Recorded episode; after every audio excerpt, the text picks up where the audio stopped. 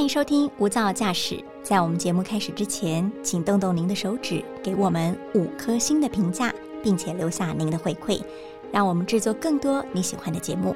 那今天的节目开始喽！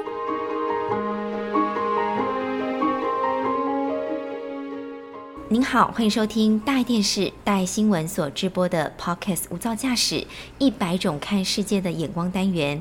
我是刘芳瑜，今天为大家邀请到的是外电编译吴桂珍。桂珍好，大家好。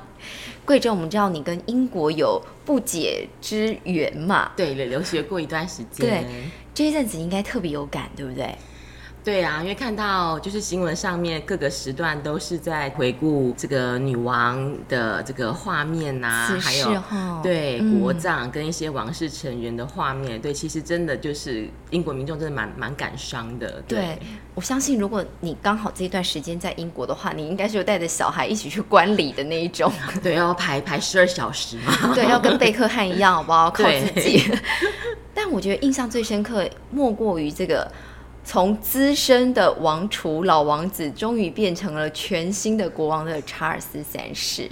对呀，他真的是呃史上代位最长的。王储对，不过他也有说，他其实就是他这辈子最担心的一件事情，就是他的就是母王过世，对他会觉得说哇，可能肩上要承担这个重责大任，马上就临临到他的身上来，这样是就古稀之年来登基。对，但其实我其实印象最深刻的，但莫过于就是哈利梅根嘛，他们很吸睛嘛，终于可以回到国内了哈。对，然后其实我其实很有印象的是，因为我们都为人母。很喜欢那个乔治小王子啊，对呀，真的很懂事。对，夏绿蒂，夏绿蒂，我觉得也很好，因为他我觉得人家都说他有为母之风，他有也承袭了他的妈妈凯特的这种。重家教很优雅，礼仪礼仪还会辅佐提醒哥哥，很灵光。对对对，就是感觉有一种，如果当然他们有一个继承的顺位啦，但大家都很看好这个小公主，对不对？那这阵子我们除了就看了这个比较严肃的一面，其实今天要跟他讲的 podcast 就是比较轻松的一面嘛，对，冷知识不为人知的这个小故事这样子 是。那还是要先做一下简短的国际新闻梳理，虽然大部分的听众朋友应该都非常的了解了，就是英国女王伊丽莎白二世，她是在这个月初九月初的时候辞世嘛。其实她两天前才刚任命了首相特拉斯，对不对？所以大家就觉得非常非常的错愕，怎么会这样？太突然了。对，因为那时候看起来还是红光满面，看起来对啊，神情啊，精神对都都是非常好的。那女王是享其寿九十六岁嘛？她的精彩一生当然莫过于她的智慧、幽默，又相当的勤政爱民，但她又不过度的干预政治，所以她一路走来可以说深植民心嘛。那现在大家当然就把目光焦点转而放在她的儿子继位的这个新国王查尔斯三世身上了，会说他有没有办法承袭他妈妈的风范呢？还是难以望其项背呢？那我们要先从比较冷知识的方面来带大家关注了，就想要先请教一下桂珍。其实大家不外乎会好奇，因为我们就是平民老百姓嘛，我们会想知道说王室。他们到底总资产如何，身价如何呢？对啊，其实就是呃，这个查尔斯三世他继位之后，外界的焦点也在他，哎，究竟继承了王室多少的遗产，甚至想要了解说王室总资产规模到底是多少哦。那其实呢，精算的话哦，在富比士杂志，它九月份就有一篇专文来专门分析估算这个王室的身家哦。那其中一项呢，单项来排名的话，最昂贵的当然是位于伦敦的白金汉宫。嗯，对。不过我想说，我们可以先从一个小的项目开始观察，可能会比较有趣哦。抽丝剥茧。对。那根据王室传统，在女王驾崩之后呢，就启动了所谓的伦敦桥计划来治丧。除了通知王室成员、首相、海内外属地跟大英国协成员之外哦，那还有一个非。常重要的对象，那就是饲养在白金汉宫和克拉伦斯宫里面蜂巢中王室所属的蜜蜂。蜜蜂人要知道，蜜蜂也要知道，要通知蜜蜂说女王很不幸驾崩了。那为什么呢？对，为什么？对，英国的媒体就觉得，哎，这点蛮有趣的哦。于是呢，他就去访问这个王室专责的养蜂人。那他就是呃受访的时候，他就解释说，其实这个传统在英国王室已经保留了数百年了，不是新的哦，就是中世纪有的一个传统。对他说：“为什么呢？他说，因为你如果不通知属于王室饲养的这些蜜蜂，说哦有更换主人的情况的话，据说啊，蜂群可能会停止产蜜，甚至会离开。这么有灵性，对，就是很妙这样子。然后他说，那这个仪式要怎么进行呢？他说，你要轻轻的敲敲敲，咔咔咔，每一个蜂箱，然后对里面的蜜蜂说啊，这个你的女主人呢，很不幸。”去世了，但是你们不要离开这里，不要走，因为新的主人呢也会是一个很好的主人哦。所以外界可能比较少知道的就是说，蜜蜂对查尔斯三世其实也继承了女王的蜜蜂。其实我们知道说，这个伦敦条垮塌计划，其实他已经计划了很多年了，对不对？从女王大概六十多岁的时候就已经开始筹备，筹备，而且每年都会演练嘛，更新对，或许。白纸黑字，这个 D day 跟 D 加十 day 没有密封，但其实这是一个传统。对他们内部的这个专员都知道，因为他属于他的职责了。是。那除了密封比较特别要被昭告之外，还有没有比较特别的对象？呃，其他另外一个就不用通知，就是直接继承。大家之前在画面上面可能比较知道，就就是说，在动物里面，除了蜜蜂，国王呢其实还继承了女王的天鹅，因为基本上呢，在英国所所有开放水域的天鹅，只要它是没有特别有做标记的话，其实都是属于皇家所有。粗估来看的话，大约是有三万只的天鹅，现在呢就属于新的国王这个查尔斯三世他所继承管辖的哦。那这个传统呢是早自十二世纪就开始的哦。那当时的利益主要是要保护天鹅不要被民间任意的来这个猎捕哦。那此外呢？天鹅以外，哈，还有就是说，在英国海域中的海豚跟鲸鱼呢，在传统上也是隶属于这个国王，现在国王的继承物。是，所以看来，其实，在英国的天鹅特别的幸运，他们有受王室的保护，可以颐养天年，从童年活到天年。对，符合现在动保观念。是的。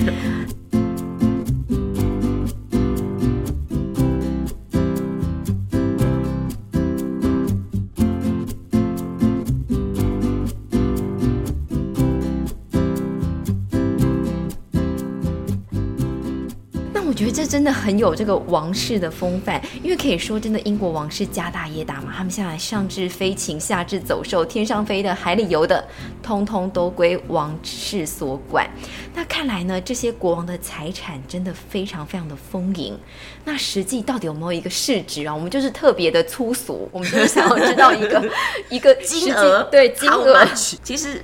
王室没有所谓的财报，所以这一部分呢也是比较难以来做推估哦。你如果一定要。追根究底，说要有实际数字的话，其实大部分都是推估的估值。为什么呢？主要是因为王室，你看他许多的资产其实是交付信托来处理的，所以不会有财报，他也不会去盘点他的每年的这个价值是不会公开的。而且就算交付信托，那你看一些稀世珍宝来讲好了，像是王冠、后冠，或是一些古董收藏品这种稀世珍宝的艺术名画这样子等等，因为。他们不太可能会在拿出来在公开市场上面拍卖，所以它的价值到底有多高，也很难以标上一个确切的金额价值哦。所以只能用推估的方式。所以我们刚刚讲到说，那个《富比士》杂志呢，它就用了一个比较间接的方法来尝试要估算哦。那它很特别，它是先去访问了一些精品界的这些拍卖官，所以他们对这些这个市场敏感度、价格比较可以提供一些这。个估值出来嘛，一个金额。那第二个的话很重要的，因为王室拥有大量的英国境内的土地跟不动产 房产，所以富比士杂志他们也访问了这个高端不动产市场的分析师，还有一些这个呃精品的这个品牌业界之后呢，哎，他们公布的一篇专文里面是说，估计啊，这个英国国王查尔斯三世他继承到的总资产换算成市值下来的话呢，大约。约是有四百二十五亿美元，那合台币的话大概是一点三兆嘛。那那我就好奇啊，嗯那他那会不会说王室他们可能要准结或干嘛？我可不可以自己办几场拍卖会，卖几件珠宝啊？对，不行不行，对，因为继承的是四百二十五亿美元里面呢、绝大部分都是交付王室信托的资产，所以国王他只是等于说是名义上的一个受益人，因为他交付信托之后的话，查尔斯三世他个人没有权利去拍卖或是处分这些财产的，刚刚包括您刚刚讲到的白金汉宫啊，另外还有温莎古堡、伦敦塔，还有王室所有的珠宝跟收藏品等等哦，他这些都没有权利可以拍卖你。不能卖掉，因为已经交付信托了。那这部分就占四百二十五亿里面的四百二十亿美元。实际上，查尔斯三世他真正继承到哦，是属于女王她个人名下的资产。嗯那包括了就是女王辞世的地点位于苏格兰的巴尔莫勒尔堡哦，还有女王的一些私人的收藏啊，跟珠宝。这些，那刚刚讲说这部分的话，总市值估值大约是五亿美元，那就相当于是台币一百五十五亿左右。其实也不少了啦哦，只是说跟对他能够动用的比例来比的话，是就是九牛一毛啦。吼对对对，但刚有讲到，其实这个就是查尔斯三世他继位之后，他能够动用就是他母亲承袭给他的这个私人财产，但有一部分应该应该不归他了，就是女王据说把她所有珍藏的珠宝都给了她的儿媳，对不对？跳过了卡米拉，对也完全不甩梅根，全部给了她的长媳凯指特。定对对指定继承这。是真的吗？其实我们看到这个消息的时候，也觉得蛮耐人寻味的啦。对，因为就是王室的关系，就是大家在报道上应该都有一些就是了解嘛，这样子嘛。因为玫瑰她一些举动的确破坏王室的和谐啦，所以这个消息应该不是空穴来风，是其来有自。不过要斩钉截铁确认它的真实性的话，可能世人要好长一段时间都无法得知。为什么呢？因为珠宝继承的真相都都写在女王的。遗嘱正式的遗嘱里面，但是女王她有特别交代封存的这个遗嘱呢，要保密九十年，所以 九十年我们看得到吗？我们可能也不，知道就是真相哦。打开来之后，只有相关人的，他说有提到某某某某某某，有提到的人哦，这个给你，这个给他，你才能看到，但是每个人看不到全部。那女王交代就是说，她的这个完整的遗嘱要保密九十年后才能够公开，所以可能要等到下一个世代，九十年后当事人也许都已经离世了之后，外界才可能看到遗嘱，那才确定说是不是真的就是啊，全部都给凯特。但或许如果凯特聪明一点，想要有一点王室的消息出来释出，他就是每个公开重要场合他就带一件嘛。对，带个珍珠项链，哦原来这是女王的葬的时候，对那个她有一个对就很很稀奇。是他就是只要每隔一段时间带一个，哦，原来这是女王戴过，那大家是不是就会去穿凿附会，哎，间接去证实这件事情？你就算没有拿到全部，你也拿到了大部分。对啊，承袭的这个传统，王室对传统。但是拿到这么多，那他遗产税要不要交很多啊？遗产税的税率哈是四十趴，对，所以惊人呢，怎么办？对，那那怎么办呢？其实外界哈是不用特别替凯特王妃担心说遗产税的部分哈，为什么呢？因为其实，在先前几年，英国国会呢已经豁免了王室的遗产税，哦否则。你不要说凯特王妃拿到这个女王的私人珠宝，如果你看刚刚那个查尔斯哦三世国王，哇塞，他那个五亿美元，对不对？继承女王个人资产市值五亿美元的遗产，如果不是有国会先前立法豁免这个遗产税的话，国王在完全没有节税安排的情况下被课征百分之四十的遗产税，那他的遗产税的金额可是高达两亿美元，所以目前是没有没有这样子的没有没有，不用被课税啦的问题哈，对已经有豁免权。我真的觉得王室豁免权很好用，原来还多了这一项。对。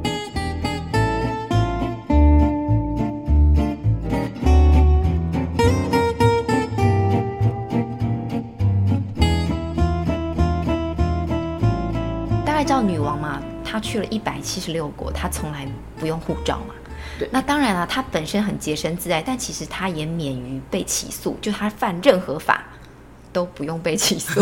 对，我这个应该是沿袭下来，让我们在静观其变，看查尔斯对查尔斯三世，还有等等啦，当然还有一些他甚至还可以宣战等等，这都是他王室的至高无上的权利嘛。其实大家还是莫过于吸睛，刚才也讲到这个女王的珠宝嘛，私人遗产，还包括就是在国葬日当天，其实就伴随着那个女王的灵柩，就是有那个权杖，还有那个大王冠上面的钻石布灵布灵，对不对？对，好几百克拉吧，我记得那个克拉数真的是也是一个天文数字，跟拳头一样大，有没有？但我知道，其实这个画面备受争议的还有南非来讨债了，是不是？的确是有这样子的消息出来。那我们先来讲这颗钻石的由来哦。这两颗钻石呢，的确都是来自英国的前殖民地南非啦。这是就是。无可否认的哦。那 BBC 他就曾经报道过，他说其实呢，这一颗一大颗的卡利南圆钻，它本来重达三千一百零六克拉，太惊人。对，是世界上已知最大颗的天然钻石。那它开发时间是早在一九零五年，由南非的这个卡利南矿场哦。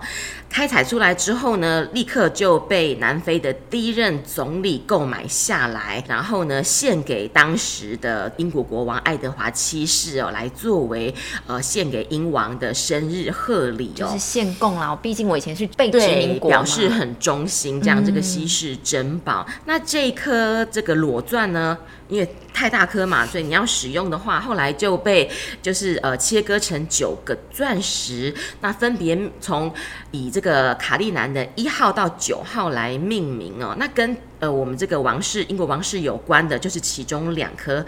第一个就是最大颗的卡利南一号，就您刚刚讲的，重五百三十点二克拉，又叫做大非洲之星哦，它就被镶嵌在英国王室的权杖上面哦。那至于卡利南二号哦，你刚刚有提到重量三百一十七点四克拉呢，则是镶嵌在君王王冠上面哦。那最近引发争议的呢，南非近日要求说，哎，英国王室你应该要。归还给我这个钻石的这个高涨的声浪呢，主要是针对一号这个价值四亿美元哦，折合台币哦，对，大概就是上上百亿元的这个是被镶嵌在君主权状上的这个大非洲之星，要求他返还这样。这听起来有点人走茶凉的这样的意味在哦，好像是这个英国女王驾崩之后，虽然说举国或举世哀悼，但其实有像这种前殖民地来讨债这样的 feel。对，甚至其实还有很多大英国协的国家，他们也扬言说：“哎，我不想要君主制了啦，就算做这这只是一个传统哦，一个。”他不用特别来干预我们的政治，但我连这个传统我都不想要以你们之名，对对对，对来来这样，我想要退出大英国协了。那大家就很担心啊，你这个啊新国王刚继任就这么风波不断啊，你到底可不可以代替你的妈妈稳住这个整个温莎王朝，继续他的雄风，甚至有这种日不落国度嘛？可不可以继续这个形而上的继承？对对对。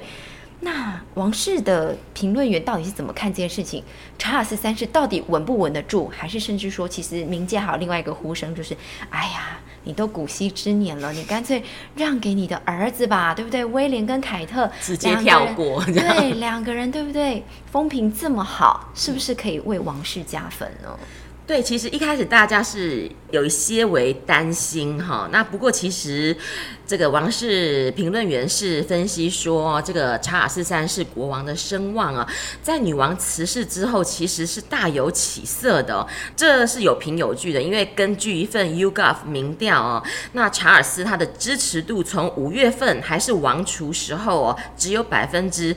三十二的支持度哦，那最近呢，则是上升到百分之六十三，真的是惊人的黑马哎，对，跳升爆冲了很多。虽然还是比女王呃这个民间支持度百分之七十二呢，还是差了这个十个百分点呢，好感度已经上升非常多了。而且她跟王后这个卡蜜拉呢，也是一直希望呢，展现王室亲民的形象，好来稳固民间对于王室的一个支持。我会觉得，哎，英国人民其实就是真正展现了这个爱屋及乌。我爱戴我们的女王，我们的女王诚诚恳恳的、殷殷切切的，已经九十六岁辞世，他其实到了两天前，他都还在执行他的任务。真的。那你的儿子继任了，我们也给他一点支持吧。所以就把这个爱戴、爱慕之情，好像就直接转移到查尔斯三世的身上了。但我们也知道说，英国人民最近生活痛苦指数也挺高的，高通膨。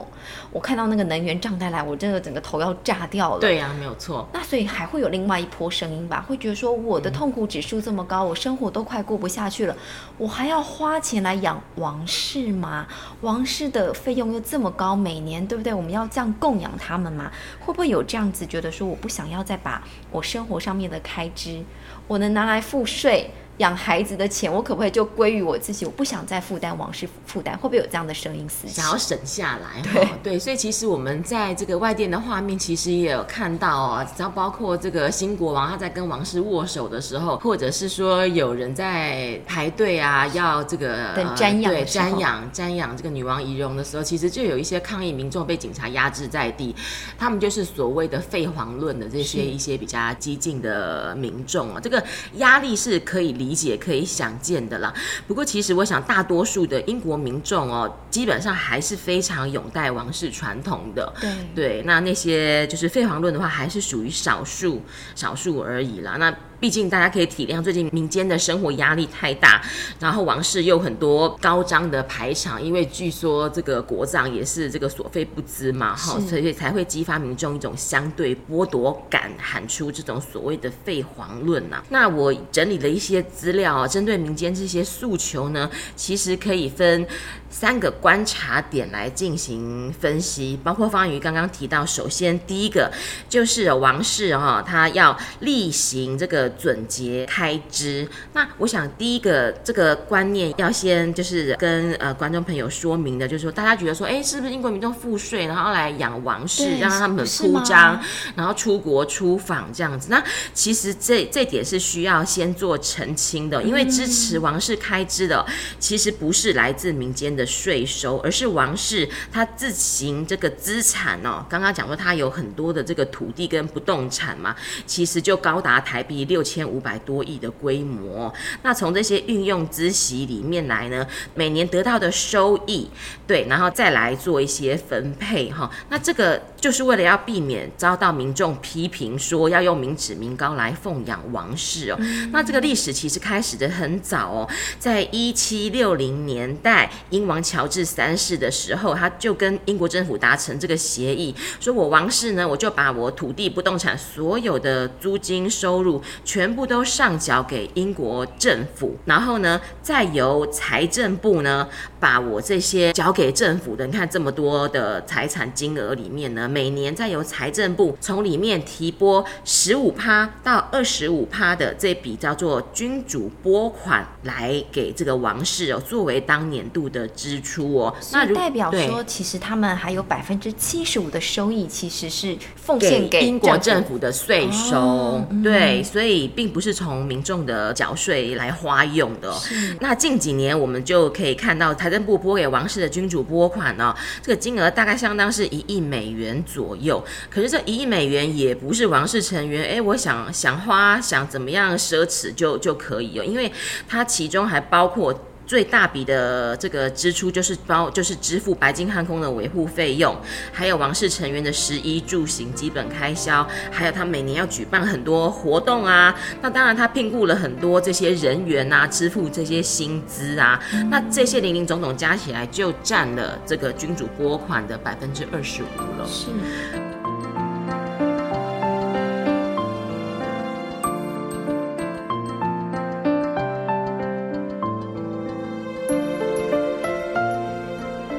且我们知道说，其实查尔斯三世大家都已经有在讲说，他其实要让人民很有感。来维护王室传统，所以他要带头准节，有没有真的做到？会有一些例子。对他的话，接任之后呢，他就是说，白金汉宫他要减少很多不必要的开支，从大大小小他都要重新检视哦。那除了国王跟王后本身之外呢，我们也可以看到这个威廉王子和凯特王妃哦，他们也是很例行这个呃王室的这个准节政策哦。他们原本是住在市区。那最近呢是搬到郊区的小屋，那这个小屋里面呢只有四个房间。那好处是什么呢？它在郊区的话，就跟住在市区，因为需要很多伟岸支出嘛。可是到郊区的话，诶，这些伟岸支出就可以节省下来。而且除此之外，因为房子小好管理，才四个房间而已，所以他们不仅辞退了管家，辞退了二十四小时的保姆，而且还自己。开车接送小孩上学放学，对，甚至还有人目睹到凯特王妃是自己就呃搭着经济舱带着小朋友出行，所以都是希望说用实际的作为来改变这个民众对王室豪奢的这种负面观感。难怪威廉跟凯特在英国人民心目中的好感度是爆棚。对，相信没有任何的英国王室这样做。我现在印象中唯一有这样做是丹麦的女王嘛，就是那个伊丽莎。莎白二世的好姐妹，她真的是一个主要没有任何的王室职务在，她是会一个人不带任何的保镖。拎着他的包包，然后穿着一般平常老百姓的衣服上菜市场买菜，哎，好酷哦，很酷。对，我觉得可能威廉凯特想要走这种 feel，因为丹麦女王她的民意支持度也是非常非常高，对，真的是非常平易近人、亲民，好感度加大加分。那查尔斯三世要加油啊，他有没有什么地方？赶快讲一下他的好感度的部分。对，然后另外的话，除了。准节哈，我们说这个开源节流嘛哈，他他刚刚节流完了以后呢，他开源其实也很厉害，因为大家就觉得说啊，你从小就是王子啊，一定就是娇生惯养啊。其实呢，大家从他的这个财务的这个收支上面看来哦，其实他担任王储期间就非常的理财有方，生财有道哦，因为他历年来运用他的这个分封到的这些土地呀哈，就是经营很会经营这些。商用不动产跟土地开发，富比士杂志就分析说，在二零二二的财政年度里面，我们看到这个英国国王他个人的财产收益进账就达到了两千七百多万美元，将近赚的，对，将近台币 八亿多。对，那这个规模呢，相较于女王分给他刚刚讲的那个呃财政部发给他们的王室年度份额，他是只领到一百二十。万美元呢？这个两者相差起来的话，其实他自己身材有道的金额，比领到的王室的年度俸额是足足多了二十二倍，所以可以彰显说呢，这个查尔斯三世他的经济自主、财务独立，并不是仰赖女王拨付的这个王室俸额在过生活的。就大家别小看他，虽然说还是会难免会有一些卡蜜拉 小三的阴影，还是会活在我们一些浮现。负面的这些，但原来他也有他很正面、值得赞扬的部分哎，我不知道他这么有理财头脑哎。那除了这个以外呢，还有吗？还有一个他的额外收入就是比较鲜为人知的哦，因为有人形容哦，目前的这个英国国王查尔斯三世呢，他其实是一个被耽误的水彩画画家。哦这我真的不知道，对，很特别，因为他长得也不太像画家。对，那有人就盘点他的这个画家生涯，哈，就是说他其实绘画生涯呢已经长达了这个五十年，那历年来的作品呢超过六百八十件呢，那包括苏格兰、香港、日本京都，还有瑞士的这个山景呢。都曾经留下他的绘画足迹，而且他不是好像随性画画而已哦，他的画作还曾经在英国被印成邮票发行。然后刚刚讲的瑞士的这个呃冬天雪山的山景呢，他的这个画作呢还被瑞士发行成这个滑雪通行证上面的这个图案哦。那同时查尔斯三世呢，他在登基之前啦，哈，也也已经被评为说是英国最畅销的在世。艺术家之一，那有一个资料我觉得很有趣哦，因为他的这个画作还曾经跟其他作者合作出版了一本儿童绘本，是在描述一名住在洞穴里的老人掉进湖里之后呢，遇到了一个吹泡泡海神的故事，其实蛮有趣的。对，那除了他的个人兴趣，其实也是他的身材管道之一哦，因为他在上任之前呢，历年卖。卖出的画作，就赚进了将近台币七千一百八十万元。那所有的利润是捐赠给威尔斯亲王的慈善基金会哦。这个基金会好像会。保留这个名字吗？继续营运吗？对对对对对，所以从上面我们从三个层次来分析哦，其实就是英国的这个国王，他并不是茶来张口，他有自己经营的事业，而且积极推动有机农园、在地农耕等等这些友善环境的小农聚落，所以希望呢，民众在更了解他之后呢。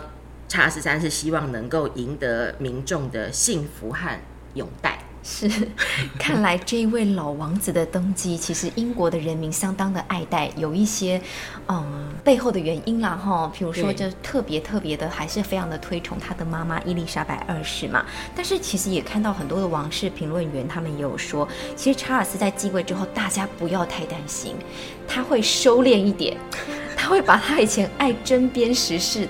大谈阔论这样的性格，他一定会低调的，他一定会走这个更稳重的路线，知道要怎么样去稳固这个君主制嘛，哦，对不对？安内攘外嘛，毕竟整个大英国协也是要把它稳住，对，他的首要之务就是这样子，所以我们看来这场王室传奇还是值得我们拭目以待。对，希望查下去，对，希望我们三个月之后，对。不要再说什么有罢黜国王的声浪，然后要什么办公退出什么大英国协，对，值得再观察了。对，看一下说不定查尔斯三世还有他的再变身、华丽变身这样子一个新闻，我们还可以跟大家分享。太期待，对。好，也谢谢桂珍，也谢谢听众朋友今天的加入喽，我们下次见，拜拜，拜拜。